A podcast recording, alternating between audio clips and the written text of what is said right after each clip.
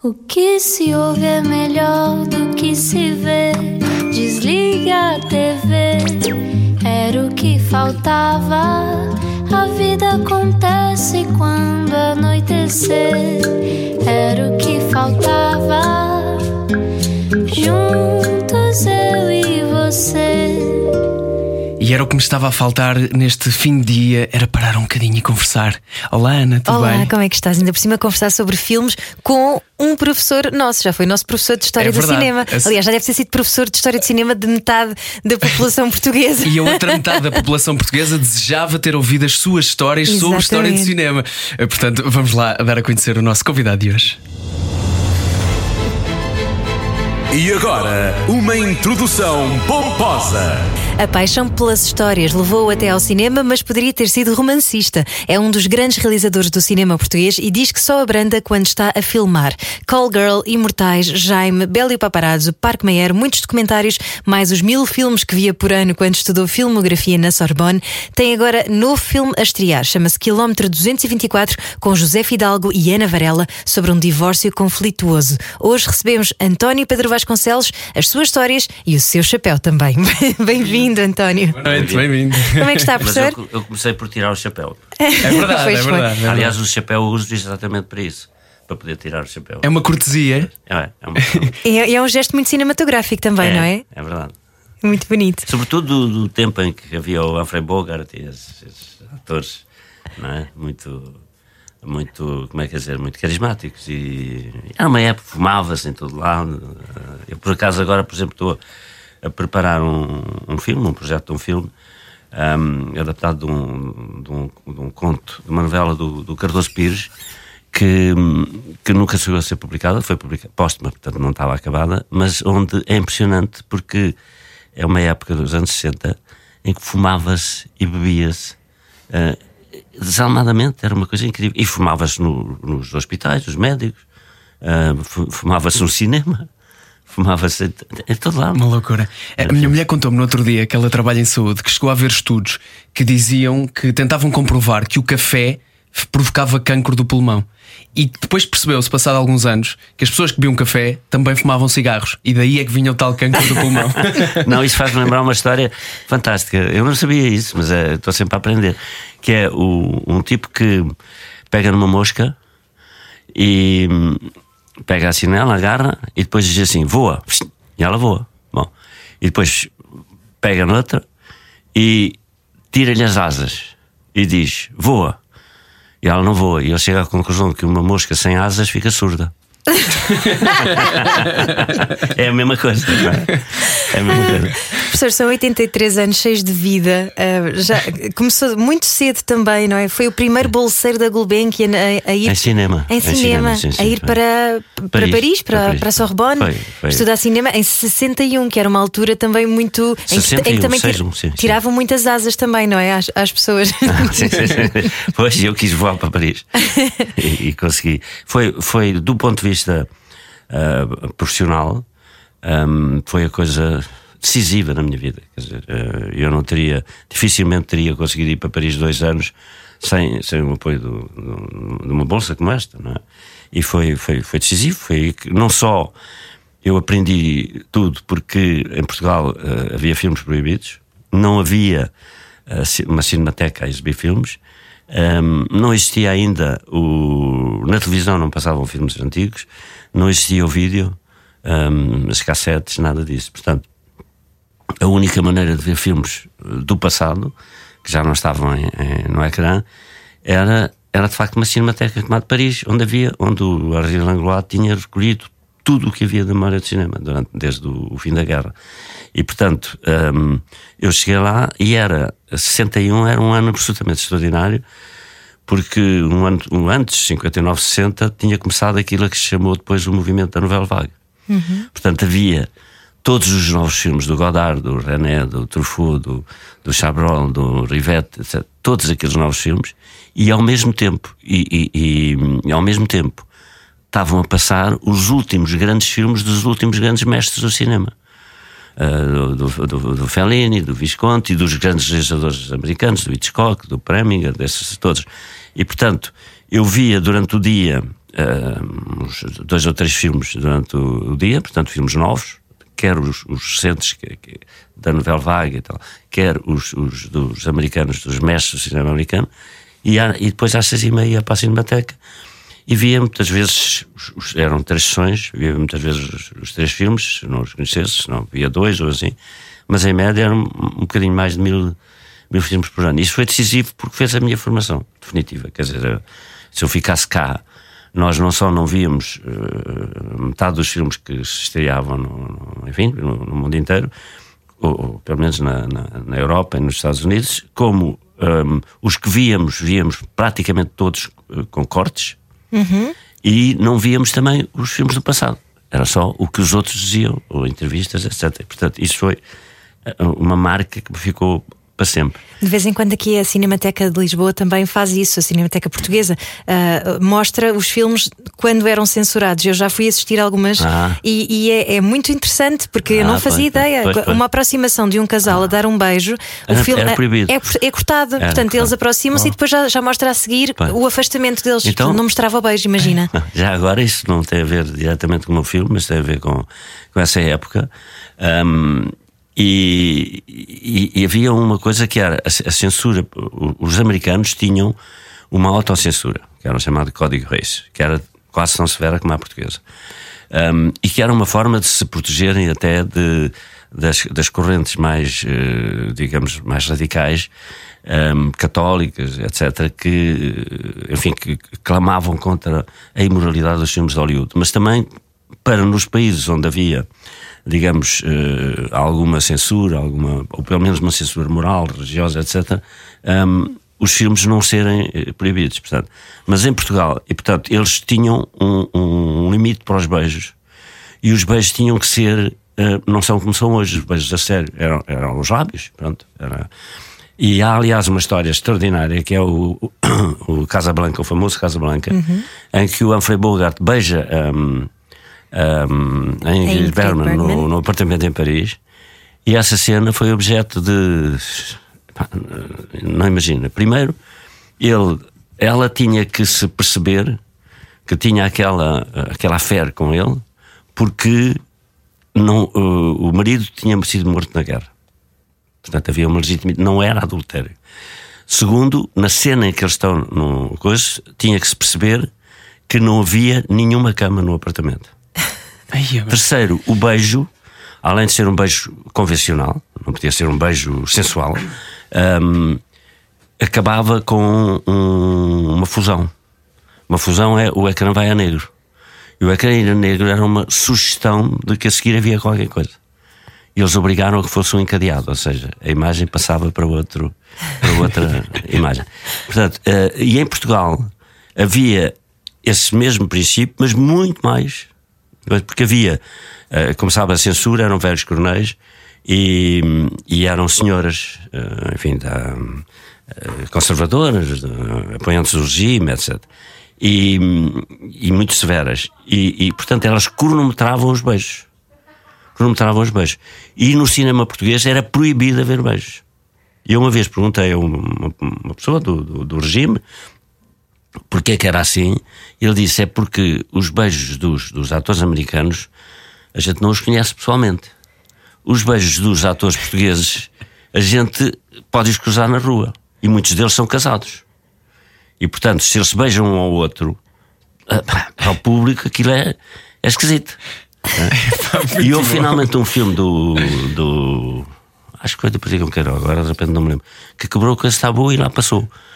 Mas eh, nós até ao 25 de Abril víamos os filmes com cortes inimagináveis. Se me pusesse a contar histórias, aliás, vou, vou no sábado uh, fazer um, um, debate sobre isso, promovido pelo Pacheco Pereira, uh, sobre a censura ao cinema em Portugal. Uh, eu vou contar histórias.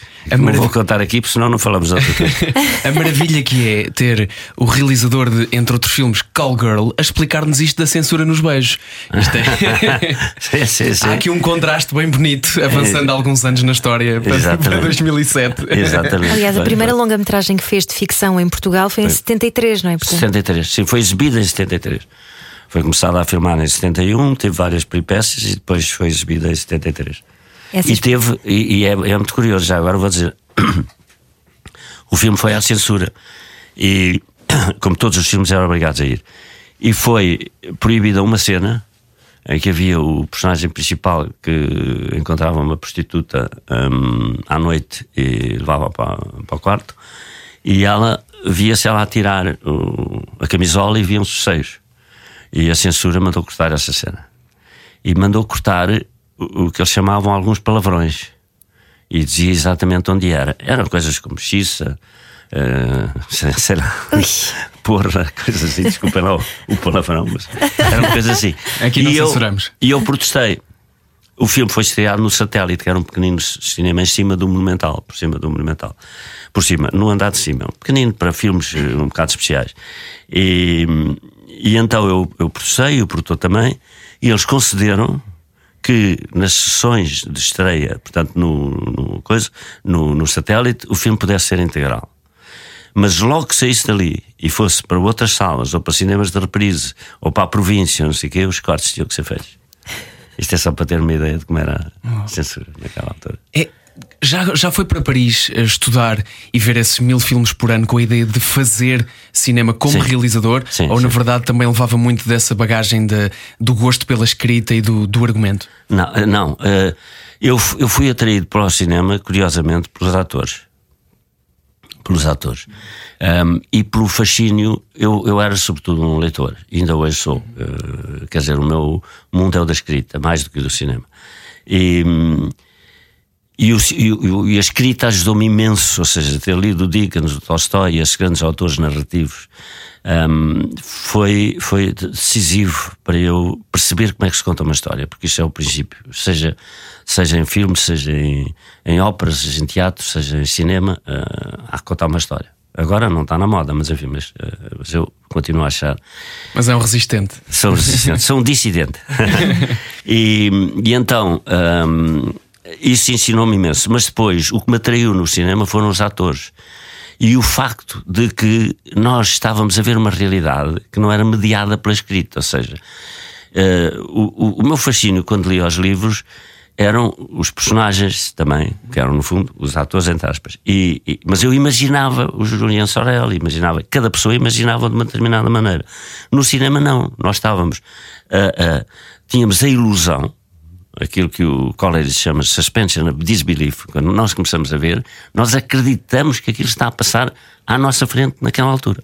Bom, e portanto, isso fascinava-me, sobretudo, para mim, acho que o que me seduziu no cinema foi ver o John Wayne a cavalo numa, numa, numa montanha hum, com, com nuvens atrás, quer dizer, que é uma coisa que não, não- a literatura não pode escrever. E portanto e o facto de, de, de a gente ver a, própria realidade e, e filmar a própria realidade. E foi isso que me levou para o cinema. E depois comecei a perceber que havia atores, autores por trás disso. E portanto que eu podia ser um autor, porque o ator não queria ser, ainda por cima, com esta altura e, e, e magrizela como era, não, eh, não, não, não, não dava, não é? Eh, Mas eh, só depois é que comecei a perceber que havia ah, autores. E eu costumo dizer uma coisa que é absolutamente verdade.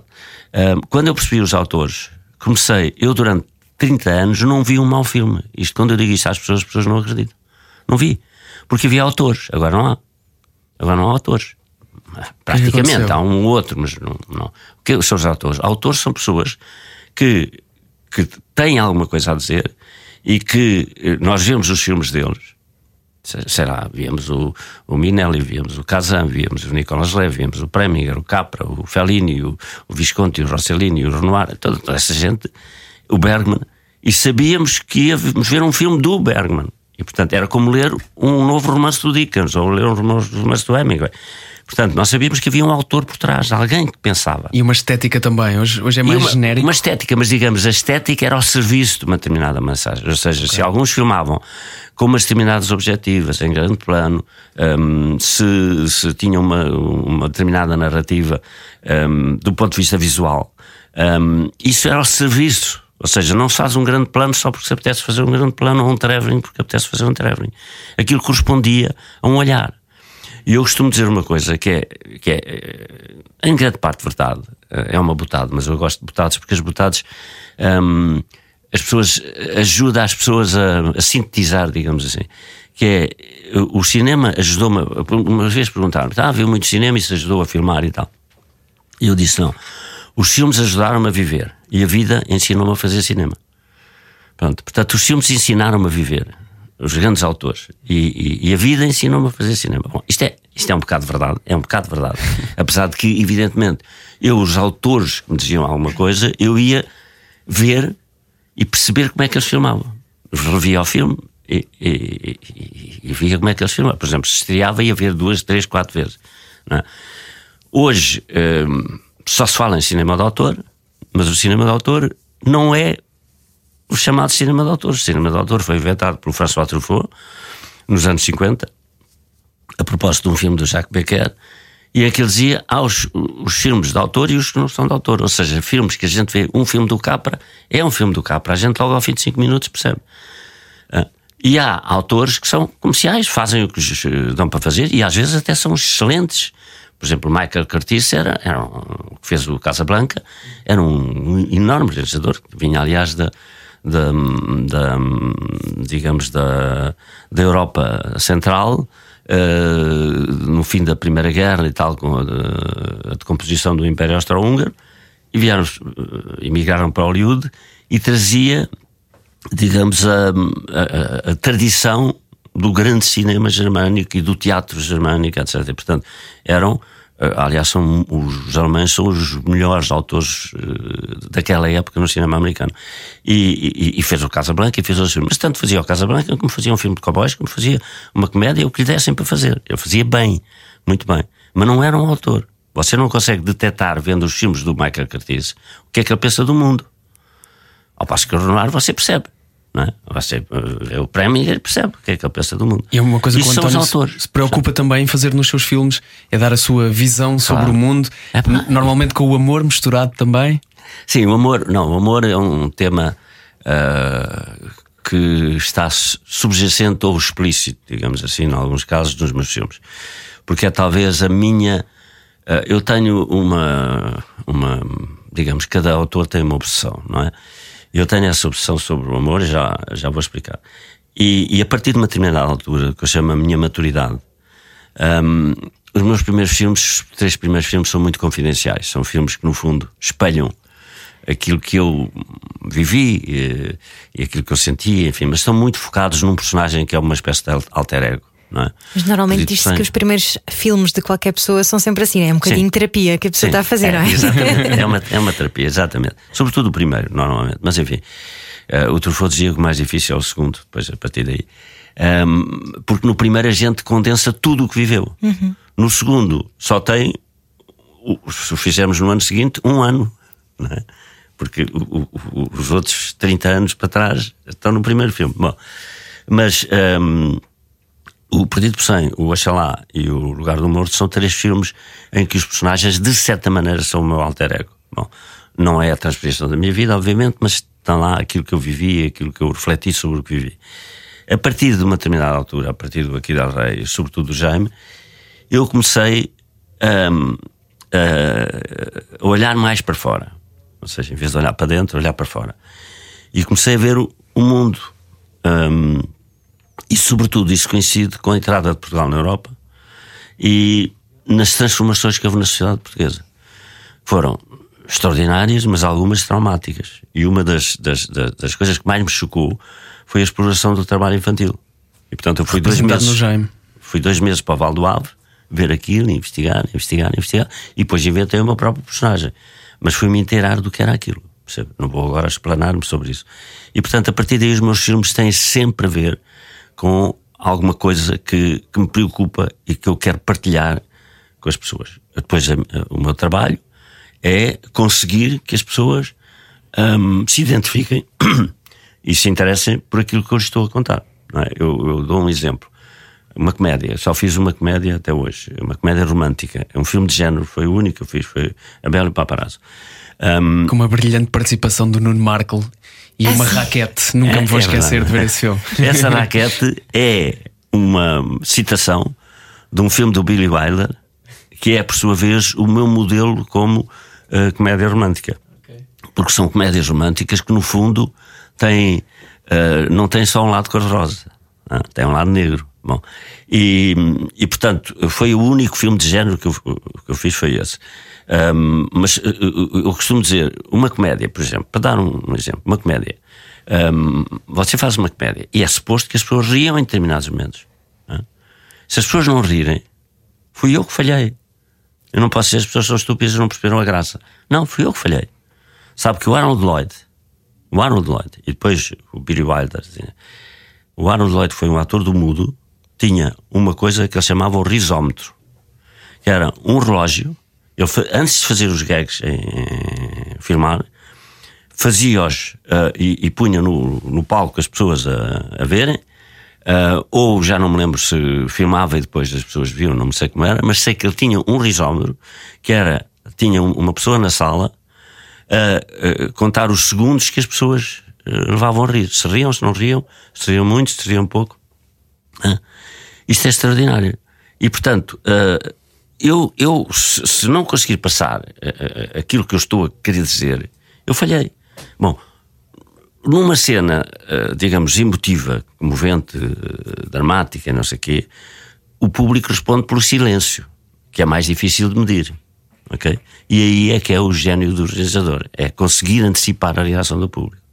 Porque eu digo sempre, um filme só está pronto, só existe, só ganha vida quando é projetado. Porque o, o, o, o público faz parte da banda sonora. Nós, porquê é que a televisão, quando começou a fazer hum, uh, ficções e comédias e coisas assim, porquê é que pôs gargalhadas em off? Porque nós no cinema temos a reação do público. Uhum. É? Na televisão não temos. Sabe? E portanto, e o, e o riso é contagioso. Portanto, se você está numa sala em que as pessoas, uh, alguém começa a rir, ou não sei o que, aquilo é, é contagioso. Bom, repare que, ainda por cima, os grandes autores de comédia arranjam sempre maneira que uma graça que eles dizem, haja alguém em cena a rir. Porque se eles disserem a graça sozinho, já é mais difícil. Percebe? Ora bom, isto, para mim, é absolutamente essencial. Ou seja, se eu quero comunicar uma coisa, se eu quero que as pessoas se comovam, eu não faço filmes para o público, é que é uma grande confusão. Hoje em dia, se você faz filmes que correm bem, você é um realizador comercial. Já não é um autor. Ora, isto é a maior aberração que há. Porque, quer dizer, então o Capra não era. O Chaplin não era um autor. Porque era o homem mais popular do mundo. Uhum. Quer dizer, isto é uma, uma aberração.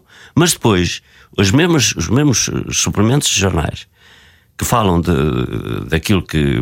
dos filmes, dos, dos livros, da, da, da, música rock e não sei o quê e tal, não, é? uh, não têm o mesmo critério, por exemplo, para a música.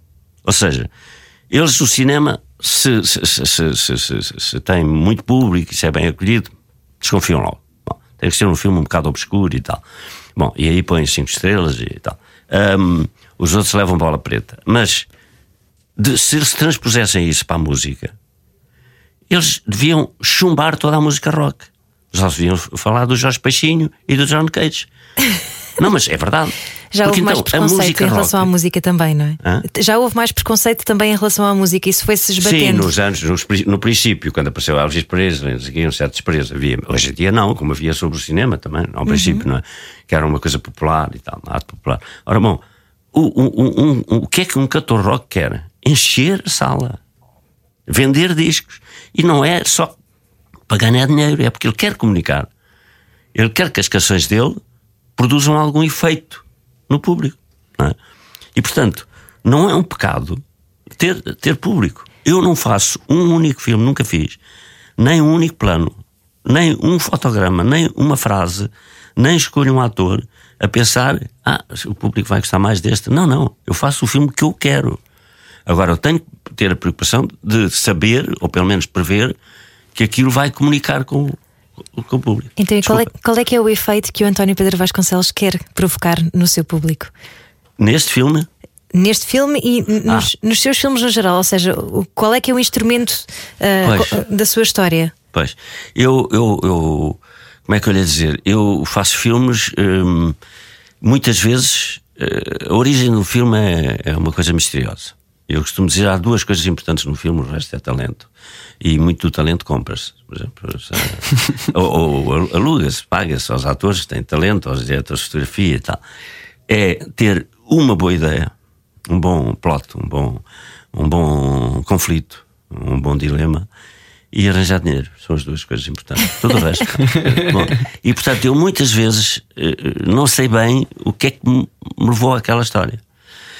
Um, e eh, muitas vezes, sobretudo a partir do, portanto, do, digamos, do Jaime, é? um, eu uh, o que me levou a fazer aquelas histórias eram problemas que eu via que estavam a acontecer. Por exemplo, o Jaime foi, a adesão à Europa foi uma coisa extraordinária, mas teve um efeito catastrófico na, na, na, nas indústrias que viviam precariamente eh, e que eh, a União Europeia, na altura era a CEE, nos deu dinheiro, uma primeira bazuca, para essas empresas se poderem adaptar para depois abrirem o comércio, as fronteiras do comércio, porque era isso, não é? CEE. E depois a futura União Europeia. Só que esse dinheiro foi, em muitos casos, desviado e as empresas não se modernizaram. E, portanto, houve o trabalho infantil e a exploração do trabalho infantil. Ou seja, uma coisa muito boa que foi a nossa adesão à Europa teve efeitos negativos e dramáticos, dramáticos. E, portanto, eu quis fazer um filme sobre isso. Mas depois tive que inventar a minha história. Aquele Jaime não existe. Ou seja, pode existir, mas. Bom. Depois, todos os filmes que eu fiz, Os Imortais, Os Imortais, ninguém praticamente tinha falado da guerra. Uhum. Eu andei durante 30 anos a tentar fazer um filme sobre a guerra e não consegui nosso cego do Carlos Matos Gomes. Então o que é que fiz? Fiz um filme sobre o regresso dos heróis. Os, os comandos que terminavam a sua missão, que tinham sido educados aos 20 anos para, para combater e, e dar, dar a vida se fosse preciso, e de repente ficam desempregados. Porquê é que não me disseram que isto ficava para sempre? Essa Hã? frase mítica do seu filme, não é? Exatamente. Portanto, eh, foi um, um, tema que a mim me obcecava, que, é, que aliás acontece sempre no fim de todas as guerras a guerra de Vietnã, tudo, que, dizer, voltam e depois o que é que fazem aos heróis. Uhum. Depois fiz uh, uh, o Call Girl, porque tinha uh, me dado conta que o episódio da Mónica Levinsky não era inocente. O episódio da Mónica Levinsky, eu não posso afirmar que foi uh, exatamente com este objetivo, mas a verdade é que a consequência da Mónica Levinsky, que foi, como sabem, dirigida por uma madrinha, ah, está tudo escrito, um, mas há uma coincidência, e será coincidência, é que após a, o, a, ameaça de impeachment, o impeachment que depois não, não resultou, o Clinton revogou umas leis que são conhecidas pelas leis de Glass-Steagall, que vinham do tempo do Roosevelt, para regular a banca e que, uh, e que permitiram aos bancos fundir-se com companhias de investimento e companhias de seguros. E a partir daí foi, foi o colapso. Portanto, eu comecei a ver que havia uma relação entre de corrupção em muitos casos um, e corrupção forçada, um, ou seja, pessoas que resistiam a ser corrompidas e que normalmente pela via do sexo é? acabavam por ter que ceder. E fiz esse filme a pensar porque eu apercebi-me de que a partir daí o mundo nunca mais seria o mesmo. Quer dizer, que uh, o, o, o descontrole, a desregulação da banca ia ser uh, catastrófica para o mundo. E fiz o Colgate a pensar nisso. E foi feito em 2007 e depois houve um desastre da banca norte-americana em 2008. Logo a seguir. Logo a seguir. Isso, agora que diz isso, está, tudo está a juntar. Não. Outro, outra catástrofe que aborda neste seu mais recente filme é o quilómetro 224, são os divórcios, e disse-nos há pouco Exato. que em Portugal há cerca há 70, 70%, 60%, pelo que eu 70% de divórcios? Sim, sim. Há 50 anos era 1%. 1%. Isto é fantástico, Bom. temos que falar disto. Já na segunda parte estamos é a conversa. É fantástico, mas não, não é? não, é fantástico perceber estes números com tão pouca distância uh, e temos que falar disto na segunda parte, já a seguir com António Pedro Vasconcelos. Hoje não era o que faltava. Era o que faltava. Com João Paulo Souza e Ana Delgado Martins. Juntos eu e você. Hoje, bem juntinhos aqui no Era o que Faltava da Rádio Comercial com António Pedro Vasconcelos e prontos para falar sobre este novo filme que uh, traz uh, em si a história também dos divórcios complicados e do número de divórcios que está eh, a disparar nos últimos anos em Portugal. Chama-se Quilómetro 224, é com José Fidalgo, Ana Varela e, pelo que nós vimos, dois talentosíssimos miúdos. Dois miúdos extraordinários. E é super difícil filmar com crianças, não é, professor? É, é e não é. Vamos lá ver. Um, não há nada uh, na vida, nada, nada, que só tenha vantagens. Eu costumo dizer que as pessoas têm os defeitos das suas qualidades.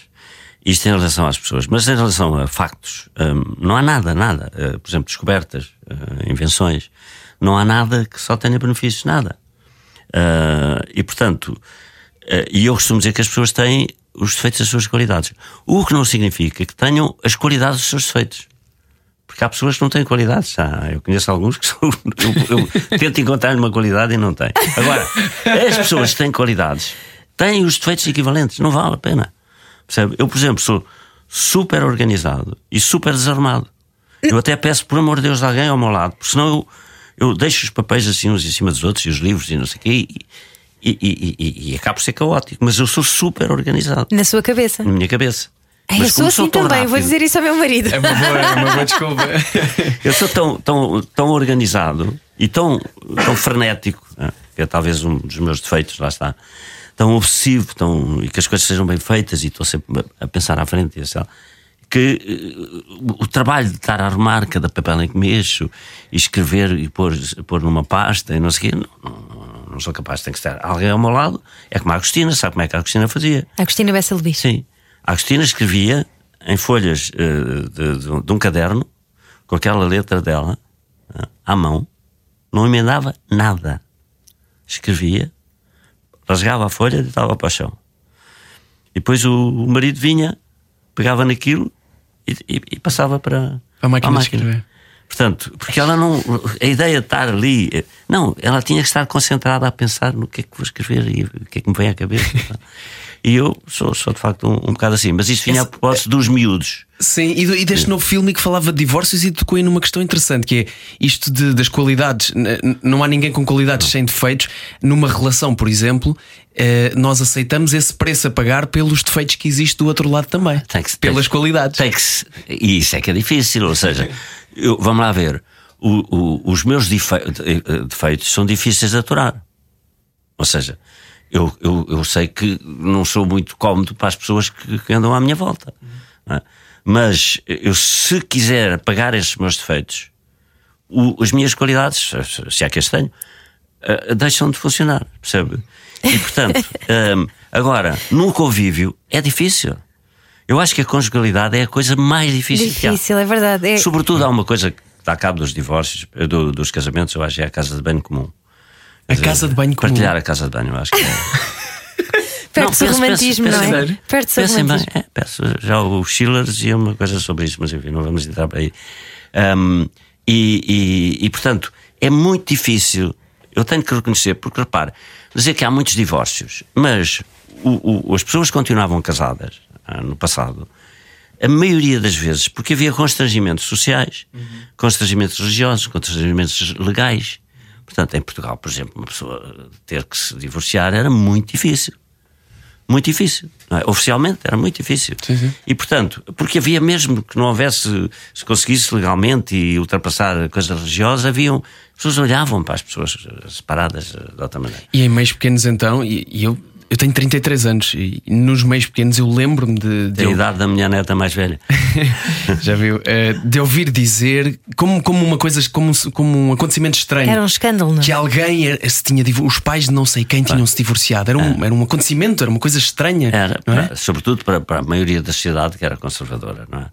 E, que é ridículo. E, portanto, é, e, portanto, havia miúdos que sofriam pais separados e, e, no fundo os miúdos são ultra sensíveis. Há uns mais sensíveis, há um a quem, isso, a, a quem essas disputas destroem, outros a quem essas disputas dão. Olha, um exemplo, eu não conheço a vida íntima do, do, do Ronaldo, mas o Ronaldo tinha uma mãe fortíssima e um pai uh, alcoólico, tanto quanto sei. Ele gostava muito dos dois, obviamente, porque os miúdos não querem ser obrigados a escolher entre o pai e a mãe, uh, a não ser em casos muito muito, enfim, de violência doméstica muito clara e coisas assim. Mas uh, uh, o Ronaldo tinha pais muito diferentes e, e, e conseguiu, isso acabou por, por fazer-lhe bem, de uma certa maneira. Porque ele tem um caráter à prova da bala.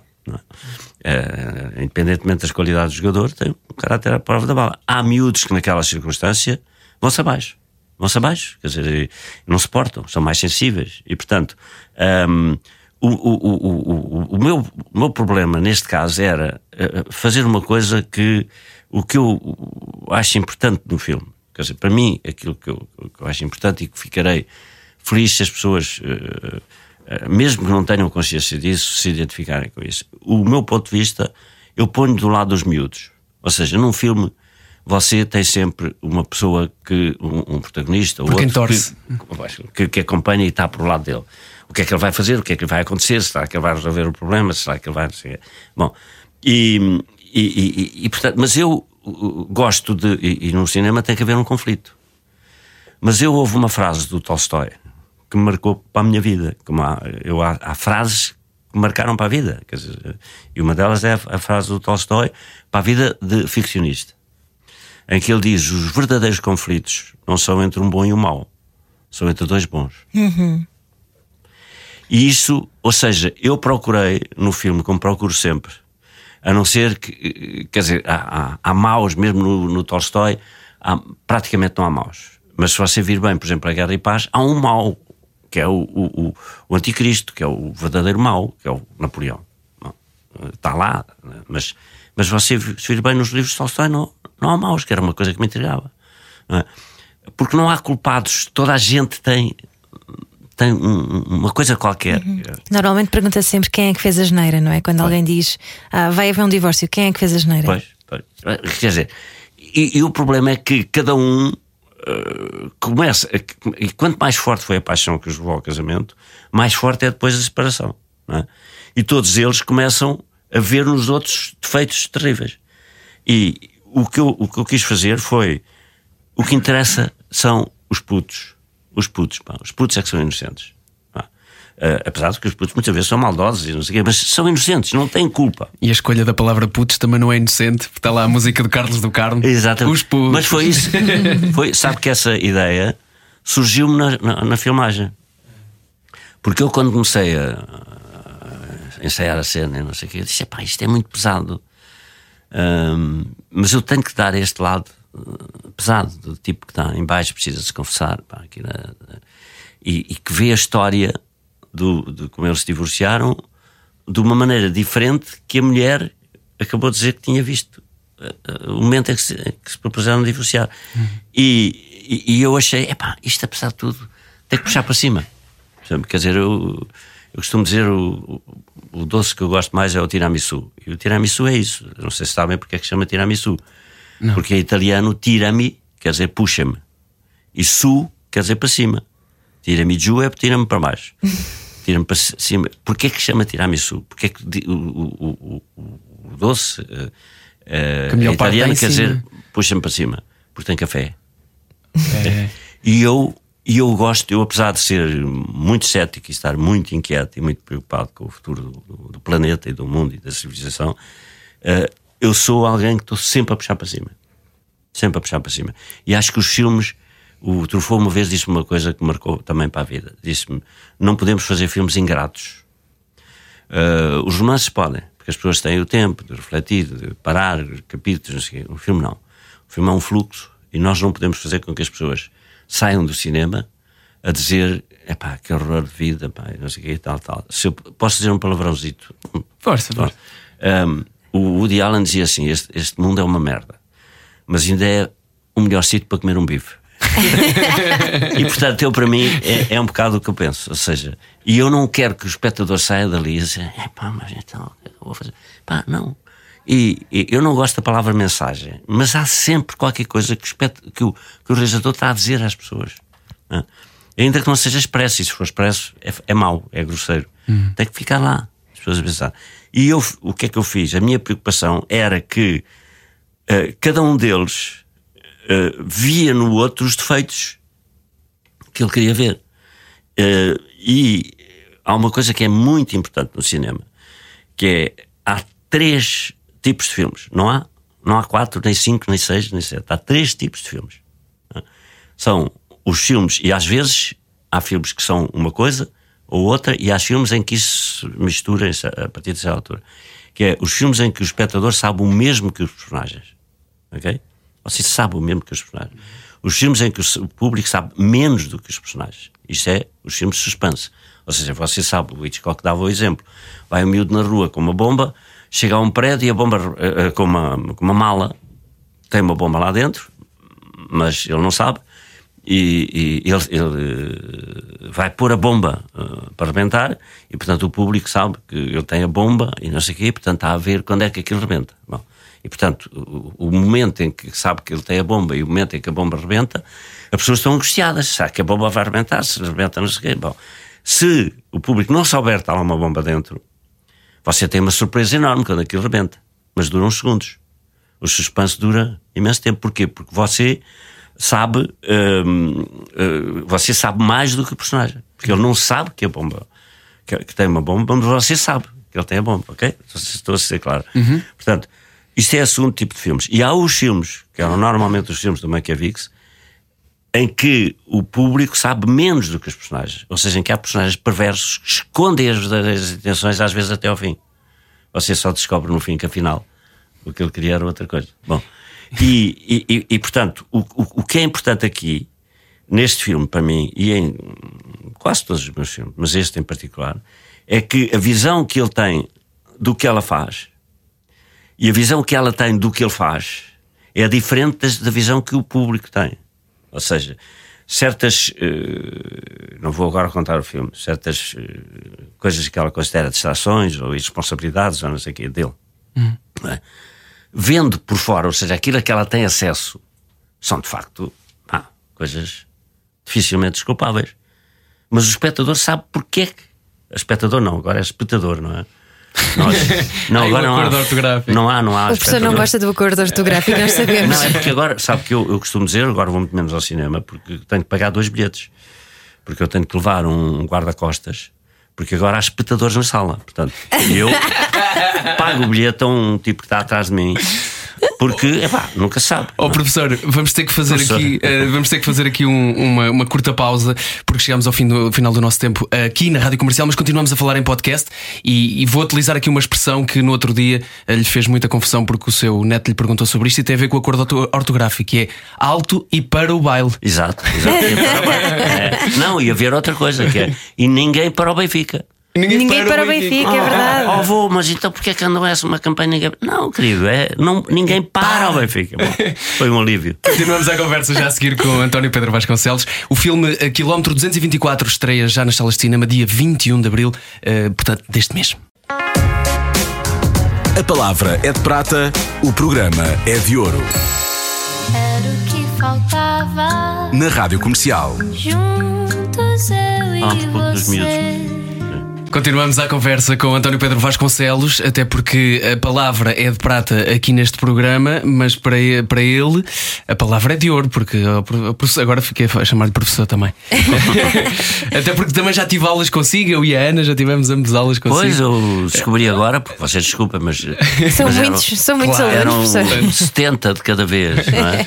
Foram, ou todas as aulas que eu dei foram, pai, mas eh, já não me lembro, mas pai, 16 ou assim. Mas estivemos em sítios diferentes, tu estiveste no. Eu estive no, no corte inglês, Corte Inglês, tu estiveste eu na tive arte. na- na arte. Não foi Ah, no pois, conservatório, mas sabemos que também deu aulas no conservatório, não é? Pois. Pois, e no conservatório também dei, e, e na arte, sim. E nós chamávamos essa aula de História de Cinema APV. António Pedro Vasconcelos. Então, olha, já posso dizer uma coisa? Pode, pode. Ah, eu assino a APV e há muita gente que me chama APV, mesmo os meus filhos e netos. É sério? Carinhosamente. Porquê? Porque o meu nome é António Pedro Vasconcelos, é muito longo. E mesmo António Pedro, eu pus um tracinho à francesa, porque eu não gosto de António nem de Pedro. Não gosto particularmente, mas gosto de António Pedro, até porque era o meu avô. Portanto, eu gosto que as pessoas me chamem por António Pedro, mas é muito longo. E António Pedro Vasconcelos também é, portanto, chamei APV, porque eu assinava quando escrevia críticas, às vezes, além das críticas, fazia notas. E nas notas, em vez de assinar completo, punha APV. Então começaram-me a chamar APV. E quando eu fiz 80 anos, portanto, há 3 anos, os meus filhos e os meus netos fizeram uma surpresa no dia dos anos e fizeram uma canção com o Pedro Pupo, que é um, um amigo do meu filho e meu amigo, que fez a, a música do, dos Gatos Não Têm Vertigens. Ahm, e, e eles fizeram uma surpresa e fizeram uma música. Então a música era sobre mim, muito, muito querida e tal, sou assim, sou assado, e acabava com o refrão que era porque os outros olham, mas o AP vê. Muito Também bom. tem muito a ver com a história da sua vida, porque era o que estava a falar há pouco sobre o cinema. Ah, há quem diga que as histórias já estão todas contadas, não é? Mas a sua visão sobre a história é que vai diferenciar e que vai distinguir a, a coisa, não é? Como é que o, o António Pedro ah, chega à sua própria visão das, das coisas? Ah, Eu acho que é, é a tal coisa que eu lhe disse: é, é o, o cinema ensina o cinema e os romancistas ensinam-me a viver. E, e, portanto eu fui filtrando aquilo que se calhar a minha natureza uh, uh, me levava a fixar. Eu leio, eu vejo um filme ou, ou, leio um livro e o público vê coisas, ou seja, não é que veja coisas diferentes, mas, mas interessa-se por passagens diferentes ou por cenas diferentes do, do filme. Nem todos se interessam pelas mesmas cenas, tirando aqueles clássicos em que há uma cena que é famosa e não sei o quê. E portanto. Um, eu tenho a minha eh, visão do mundo, digamos assim, Weltanschauung, que, que, que se foi fazendo. Pronto, é a minha, é a minha visão. Ao custo da reflexão, de experiência, do que eu aprendi com os outros. A coisa que mais gosto é aprender. Eu costumo dizer aos, aos meus amigos e aos meus filhos, aos meus netos, eu sou um poço de ignorância. Eu tenho a certeza absoluta que sou um poço de ignorância. Mas a coisa mais importante na, na, na aprendizagem do, do, aluno, a meu ver, é ele perceber o que é que não sabe. Eu sei o que é que não sei. E há muita gente que não sabe o que é que não sabe. Uhum. Percebe? E se não souber o que é que não sabe, o que é que falta saber, não vai à procura. E, portanto, eu. A, a, a, a única qualidade que eu reconheço em mim mesmo é que eu sei o que é que não sei. E, e sei procurar. Ou seja, eu vou ao Google, para mim o Google é muito importante com todos os problemas que depois tem. Enfim. Mas o Google é importante porque, por exemplo, eh, eu antes queria saber o ano em que nasceu o Verdi, porque por acaso era importante. Pá, tinha que me levantar, ir à enciclopédia britânica, ver Verdi, ver não sei. Não, agora carrego no Google e sei. Eu escrevi um livro chamado Passa Propaganda. Deve estar à vontade, porque o livro já, já não, não está à venda, está esgotado. Está sempre à vontade para falar das suas obras. não, mas é um livro chamado O, o Futuro da Ficção. E, e onde, para, para a tese que eu queria defender, era muito importante saber o, o, os anos de vida de, de, cada grande autor. Porque uma das teses do meu livro, teses, era que os grandes, os grandes períodos da história da, da, da, da, cultura, da arte, seja a pintura, seja o teatro, seja o cinema, seja o romance, seja, seja a música, seja o folclore, seja a ópera, uh, nunca duraram mais do que cerca de 70 anos, máximo 100. O, o, o que é, por coincidência, o tempo de uma vida humana. E normalmente esses, os grandes períodos, por exemplo, da ópera, né? coincide de uma certa maneira com o Verdi, é o, o último grande, depois há o Puccini, depois a ópera acabou.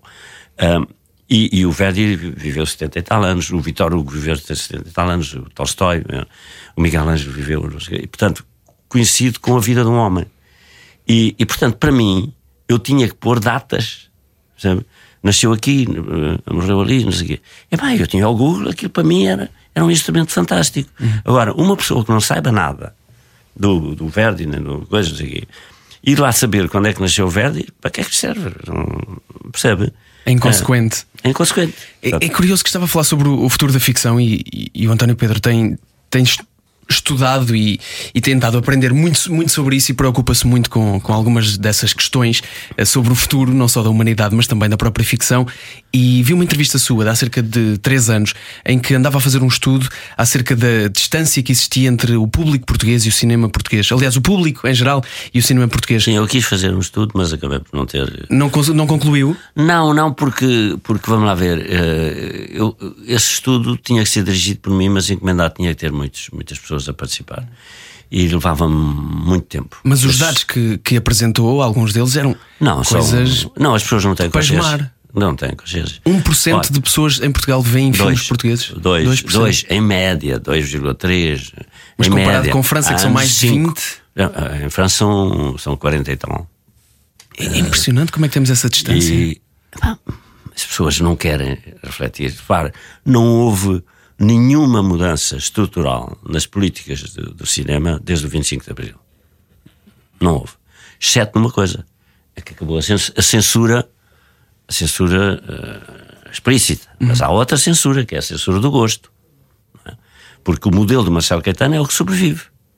É, os privados têm que meter dinheiro, mas o Estado apropria-se do dinheiro e depois, no meio, há cinco indivíduos que decidem quem é que filma. Se isso fosse aplicado aos livros, ou às canções, já viu o que é que dava? Ah, este ano filma a Lídia Jorge, não filma o. Não, uh, escreve a Lídia Jorge, não Este ano uh, o projeto do disco do Sérgio Godinho é bom, mas do Riveloso a gente não gosta assim tanto. Isto não pode ser. Está a falar do financiamento do ICA? Sim. Quer dizer, porque, porque repare, nós somos o único país da Europa.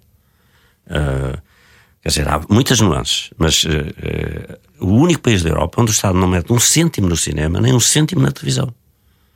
Isto dura. Houve um período que, que o, o Passos Coelho, naquela uh, razia que fez a tudo o que era público, tirou o financiamento público da televisão. Porque o financiamento público era para a, a, a televisão, sabe, as, as televisões um, as televisões públicas, porque a televisão privada vive exclusivamente da publicidade e das vendas de produtos, um, e que é, que é, a meu ver, um, um dos, dos uh, é o primeiro exemplo daquilo que foi uh, que se alastrou depois de tudo. É a ideia de que há coisas de borla. Porque você para ver a SIC ou, ou até a, a, a, a TF1 em França ou qualquer canal público, canal privado, você não paga. Você só tem que ter a televisão. Mais nada. Aparelho de televisão não paga. Não é? Pela televisão pública paga. Porquê? Porque a televisão pública tem restrições e obrigações. Portanto, a televisão pública vive da publicidade, vive da taxa, que é a mais baixa da Europa, uh, a seguir à Bulgária, salvo erro, e, e de antes tinha uma coisa que era fundamental, que era a indenização compensatória, que é um pleonasmo, mas que é muito importante, porque era o que pagava aquilo que a taxa, porque uma taxa não é um imposto. As pessoas aqui confundem abusivamente taxas com impostos. E, portanto, o, o, a taxa é para os, para os, para os não, rádio ouvintes, ou os espectadores, um, telespectadores, uh, terem acesso a um determinado tipo de programas, porque a, a, a, televisão pública não é do Estado, é dos, dos espectadores, dos telespectadores. E, portanto, eles têm, há, têm regras que lhes põem exigências e restrições. Bom, e, e, e, portanto, é isso, é a taxa, não é um imposto, as pessoas confundem. E o próprio Estado, isso são todos os governos. Inclui isso no orçamento do Estado, do, do, do orçamento da cultura. É uma coisa absurda. E depois, ainda por cima, o Ministro das, das, das Finanças e outros fazem cativações sobre esse dinheiro. São taxas, não são impostos que é uma, uma catástrofe. Portanto, o Estado, de facto, e as pessoas não sabem o que é a RTP. A RTP são 23 canais. Porque em Portugal a RTP tem rádio e tem N canais. É? E, portanto, e ainda por cima na rádio, na maior parte de, de, das rádios uh, públicas, uh, não há publicidade. Nos canais da televisão, em alguns não há publicidade. Naqueles em que há restrições. Bom, há condicionamentos. Portanto, tem que haver uma taxa e tem que haver um financiamento público para aquilo que não é coberto pela taxa, são as obrigações em termos de, de, de cooperação e de política internacional, é a RTP Internacional, a RTP África e também as Açores e Madeiras, da insularidade. É? Mas essa pode-se admitir que seja incluída na taxa, porque como portugueses são. Enfim, o, o, portanto, o, o, o resto é política de, de, e que era paga por uma coisa chamada indenização compensatória. Era um pleonasmo, como eu disse, mas, mas pronto, mas fazia sentido. O Passo Coelho acabou com isso como acabou com tudo o que era público, não é? E, e, e portanto, uh, neste momento, a televisão vive exclusivamente da taxa que é paga diretamente para o público, portanto não vem do orçamento do Estado, e da publicidade. Portanto, a, a, a, a RTP tem, como as, como as televisões privadas, têm meios reduzidíssimos para, para poderem ser melhores. Uhum. Não, há, não há coisa. No cinema, o, o, o cinema vive exclusivamente da taxa que impõe aos operadores sobre a publicidade, 4%. Mas isso não, não, isso não é dinheiro público. É, é, é evidente que é uma coisa que, que é, é, uma iniciativa do Estado. Pronto, impor impor que, que, que, que os, o, o, aqueles que beneficiam do cinema, que o comercializam, que tenham que pagar. Está a falar das coisa. salas de cinema. Nas salas de cinema. Pois, são esses. Uh, não, uh, o, o, o, cinema vive fundamentalmente de, de, de 4% de uma taxa da publicidade nos canais de televisão. Essa taxa. E depois, o, o, as salas, não sei o que, têm uma obrigação também de um financiamento mínimo, mas enfim. Uhum. E, portanto, vive exclusivamente disso. Mas essa taxa, que é paga pelos operadores, é depois apropriada pelo Estado, transforma em, em, em financiamento público, que era o que fazia o Marcelo Caetano, porque o Marcelo Caetano, em 71, criou uma lei, o, governo dele criou uma lei, a Lei 71, que pela primeira vez estabelecia que o Estado metia dinheiro no cinema. Mas como é que o Estado metia dinheiro no cinema? Através da, da, daquilo que era o adicional sobre os bilhetes de cinema, em que os bilhetes de cinema tinham que pagar 15%, as pessoas, uh, o bilhete de cinema tinha que ter 15% para reverter para a produção de cinema nacional. Bom, só que, como era um regime ditatorial e com censura, é? o Estado disse: vocês têm que meter dinheiro, mas não são obrigados a meter diretamente e a gente fiscalizar. Vocês têm que nos dar dinheiro a nós, porque a gente tem, tem que conhecer os guiões e, e aprovar alguns, porque não vá de repente um tipo fazer um filme que a gente tem que cortar ou mandar o gajo para o exílio ou prendê-lo, não sei. Portanto, isso ficou até hoje. O, o, o, o, cinema em Portugal é decidido por cinco indivíduos. Né? Pá, já foi. painel até, jurados. É? Até o Padre Tolentino já fez, e eu tenho respeito pelo Padre Tolentino, mas porque, porque é que ele é que decide se filma eu, ou se filma o não sei quê, ou se filma o este ou aquele, quer dizer, uhum. porquê? Uh, um, um, especialista em, em semiótica, uma jovem formada em comunicação social, uh, um crítico de cinema uh, e um especialista em Fernando Pessoa, por exemplo, estou a dizer assim à toa, não é? Que podem ser pessoas extraordinárias, além de serem sérias, podem ser extraordinárias no seu métier. Agora, porquê que 10 milhões de portugueses depositam em 5 pessoas a decisão sobre o destino do cinema português e dos cineastas? O Fonseca Costa foi chumbado durante dois anos. O Cunhatelos foi chumbado durante 13. Eu passei anos em que era sistematicamente chumbado. Anos. Tive que me dedicar ao futebol. Porque os juízes achavam que, filme de fulano... E eu não estou aqui para me defender, porque neste momento tenho podido filmar à vontade, portanto à vontade para dizer isso. Mas com financiamento privado também, não, não é? Com financiamento privado também. Com fi... Não, o financiamento privado. Privado, vamos lá ver o que é que é privado. Financiamento privado em Portugal não há. Não há, praticamente. Porque os filmes são feitos com o dinheiro é, do, do, ICA, dos juros, que é pago uhum. coisas, por uma rede de obrigações terno e pela RTP, que tem também obrigações de meter nos filmes, e depois alguns. Pensei que tivesse tido algum patrocínio que tenha acontecido em alguns casos, não é? Ah, não, há patrocínios e há, e há produtores que se mexem e arranjam dinheiro fora, e, enfim, há fundos e não sei o quê. Mas o que eu quero dizer é que, primeiro, não há. Uh, o Estado não mete um cêntimo no cinema na, na televisão. A televisão, uh, em Portugal, tem obrigações que, que é a de serem, que não acontecem em todo o mundo. A rádio e a televisão estão na mesma empresa, hum. rádio e a televisão de Portugal. Tem uh, obrigações em termos de, de, de, da diáspora, em termos da lusofonia. Uhum. Um, e, portanto, o financiamento da televisão, que é praticamente através da taxa, porque a publicidade representa muito pouco, é exíguo.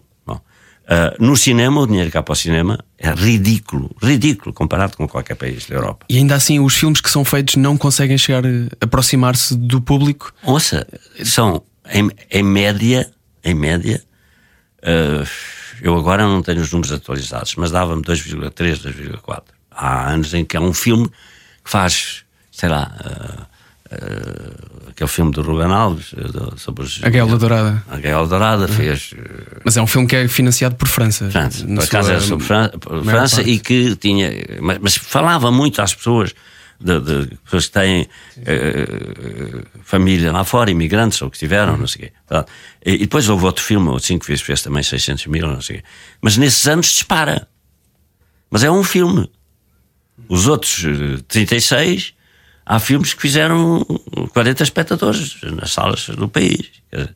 Eh, eu não estou, se calhar são ótimos, eu não estou aqui a julgar os filmes, os filmes não, não podem ser julgados só por, uma vez. O, o, o, então secretário de Estado da Cultura, não vou dizer quem, um, estávamos a conversar e ele diz-me esta coisa: ah, mas o, o, número de espectadores não pode ser o único, ter público não pode ser o único critério para a gente avaliar. E eu digo: bom, para já, vocês não deviam avaliar, não devia ser o Estado a decidir quem é que filma, ok?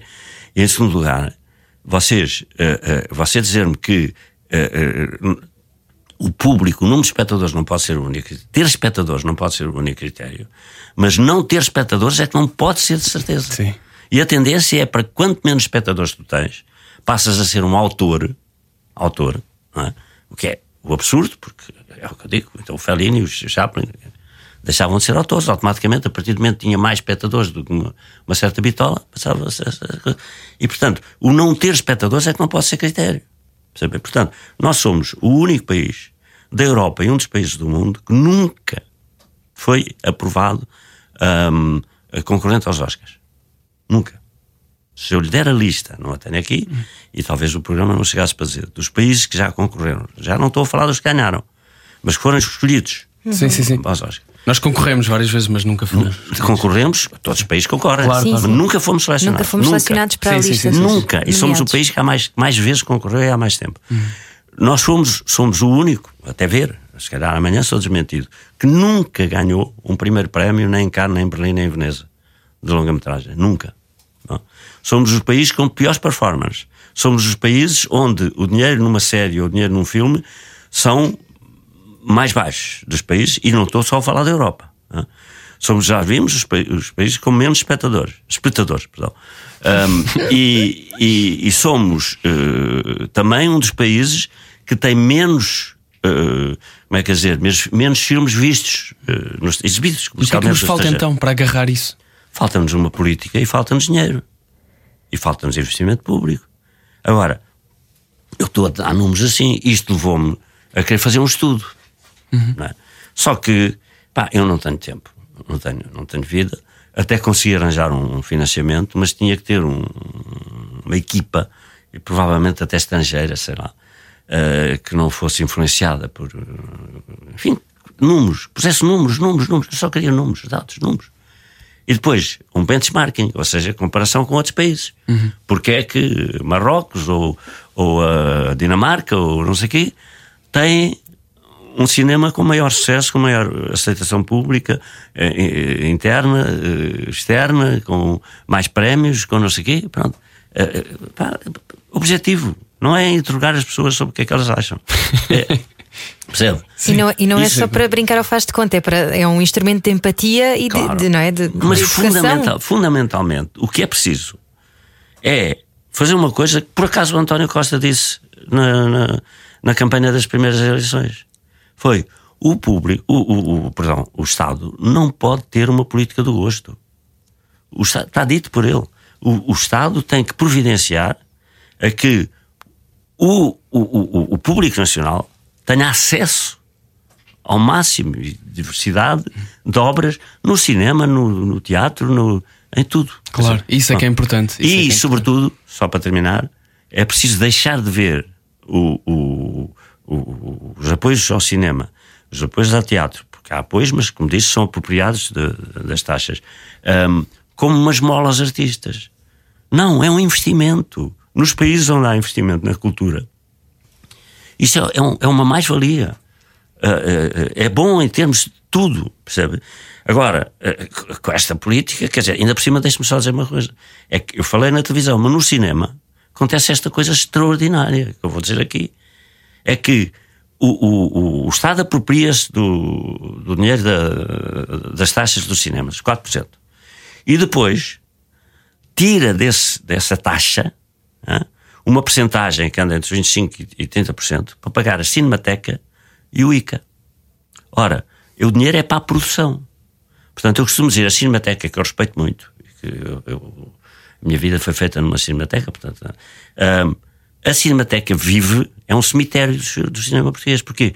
Porque vive dos filmes que não se fazem, porque o dinheiro que era para a produção é desviado para, a- para a Cinemateca. Para repor filmes anteriormente feitos. Pois. Portanto, e que são menos do que seriam se o dinheiro fosse todo para a produção. Claro. E os funcionários do ICA não têm que ser pagos, têm que ser pagos do Orçamento do Estado. hã? E, portanto, o que é que acontece? Ainda por cima, como agravante, é que a Cinemateca vive numa. É evidente, também há dinheiro de um fundo, eh, hoje em dia, para complementar e tal. Ah, mas a Cinemateca, hã, ahm, ao viver numa percentagem sobre. Acho que são 25%, não tenho certeza, mas eh, sobre o- o- essa taxa para a produção, vive numa incerteza total, porque há anos em que de repente há mais dinheiro, há menos dinheiro e tal. Portanto, não tem um, um orçamento com mínimo de estabilidade. E depois acontece outra coisa que eu vos vou dizer, e vou- digo isto como aconteceu a mim, com algum, enfim, não, não quero ser mal entendido, porque isto podia acontecer a outro. Eu, a Academia de Cinema decidiu fazer um, um álbum, que é o primeiro de uma série que vão, vão fazer, ou que querem fazer, sobre a minha obra a minha biofilmografia. Portanto, em que, simultaneamente, como fazem os grupos rock, fazem um álbum com 200 páginas, etc., sobre o que foi a minha vida, os meus filmes eh, e tal. Com É um best-of. Exato. Ah, E, e- e- exatamente, o que implica uma grande pesquisa, que me deve calcular e tal. E, e- e, ao mesmo tempo, na, na, na contracapa, aparecem o- os, os, os DVDs, assim como nos discos aparecem os, os, os CDs, aparecem os DVDs de todos os meus filmes. ahm, documentários, docudramas e outros eh, anexos, não é? E, e isso só, só para uma das, das, das utilidades disso é recuperar e restaurar todos os meus filmes, tudo o que eu fiz, eh, recuperar, fazer correção de cor, etc. E, e, e restaurar, em alguns casos, e, e digitalizar. Bom, isso é uma obrigação da Cinemateca. É por isso que eu tenho que entregar os meus filmes à Cinemateca para eles os conservar. Ok? A Cinemateca não teve dinheiro para fazer os restauros dos meus filmes. Tive eu, eu e a Academia, a Academia Portuguesa de Cinema, que fazer custou-nos 45 mil euros. Porque o Estado da Cinemateca, que tinha essa obrigação, não teve capacidade. Ou seja, isto é uma coisa absolutamente louca. Eu vou-lhe dar outro, outro, outro- exemplo da- da- do que é desgraça em termos de, de financiamento da, da cultura e, e nós até temos alguma, alguma projeção e temos para já que projetar junto dos, dos- da diáspora portuguesa e junto dos países da lusofonia. Mas depois temos que fazer chegar também cá dentro e isso tudo. O, o, o ano passado, por uma infeliz coincidência, quando eu estava a filmar, recebo um, um mail, e, e, aliás um telefonema também, do, do adido cultural da Embaixada eh, Portuguesa no, no Peru, em Lima, portanto, a dizer-me que o Festival de Lima, que há 37 anos faz, é o Festival de Cinema Europeu, que homenageia o cinema europeu, a única na América Latina, e todos os anos escolhem um país. Depois projetam essas, mas projetam um país. E escolhem dentro de um país um, um cineasta. Bom, por acaso escolheram-me a mim, foi uma honra. Fiquei satisfeitíssimo. Ahm, e, e, portanto, havia uma série de palestras que eu ia dar, entrevistas e tal. não sei o quê. Tive que fazer tudo por, por videoconferência, porque coincidiu com, com a, a pandemia e com o filme, este filme que eu estava a fazer. Portanto, foi exatamente na mesma época. Mas escolheram-me a mim. Você não vai acreditar. Mas todas as despesas foram pagas por mim. Porque o ICA disse: nós não, não temos verba para isso. E não era eu. Era o Estado português. Foi Portugal que foi, foi escolhido. Eles por acaso escolheram-me a mim. Se fosse Fonseca Costa, ou, ou sei lá, o João Botelho, ou, ou o Pedro Costa, sei, Sim, claro, qualquer, qualquer pessoa. Quer dizer, ou Joaquim Leitão, ou sei lá. Era, eu, eu, eu achava isto igualmente absurdo. Então eu é que tenho que pagar tudo, legendagem, tudo, tudo, tudo, o Instituto Camões e o, e o Instituto Camões penso que apoiou lá eh, em Lima, a embaixada. Mas eu, que tinha que garantir que os meus filmes estavam em condições, que, eram, que tinham legendas, que eram enviados, que não sei o quê, tal, tal, tal. Eu paguei tudo. O ICA e o, e, e- e o Instituto Camões. Portanto, eu, eu não me estou a queixar porque, eh, sinceramente, porque eu tenho pudor em queixar-me eh, e, e porque eu, apesar de tudo, tenho, nos últimos anos tenho conseguido filmar. Não, não, nesse aspecto não tenho razão de queixa. percebe? Apesar de as Mas é só condições. mesmo nesse aspecto, tudo o resto haverá muitas. Vamos só voltar a relembrar que a Quilómetro 224 estreia dia 21 deste mês e convidamos todos a passarem no cinema para ver esta nova obra de António Pedro Vasconcelos, nosso convidado de hoje, e temos que lhe agradecer ter vindo até aqui e conversar connosco. E como é bom ouvi-lo conversar, é ouvi-lo falar e Professor, conversar podia, consigo. podia fazer isto um programa, assim, sempre. Histórias de cinema, Uma todas as semana. noites aqui Ah, na se quiserem, olha. Não, mas uh, há algumas coisas, por exemplo, uh, o programa de história de cinema, uh, as aulas de história de cinema que eu dava eram ilustradas com os status de filmes. Pois eram. Uh, E eu era aqui bem posso estar a giro. falar sobre a história de cinema, mas depois digo, é pá, aquele plano e não sei o quê, as pessoas, quem quiser vai Mas eu adorava os TPCs, os TPCs eram os meus preferidos, não é? Agora vão ver estes filmes. Ah, sim, sim, sim. António Pedro Vasconcelos, hoje no Era o que Faltava. Muito obrigado mais uma vez. Obrigada.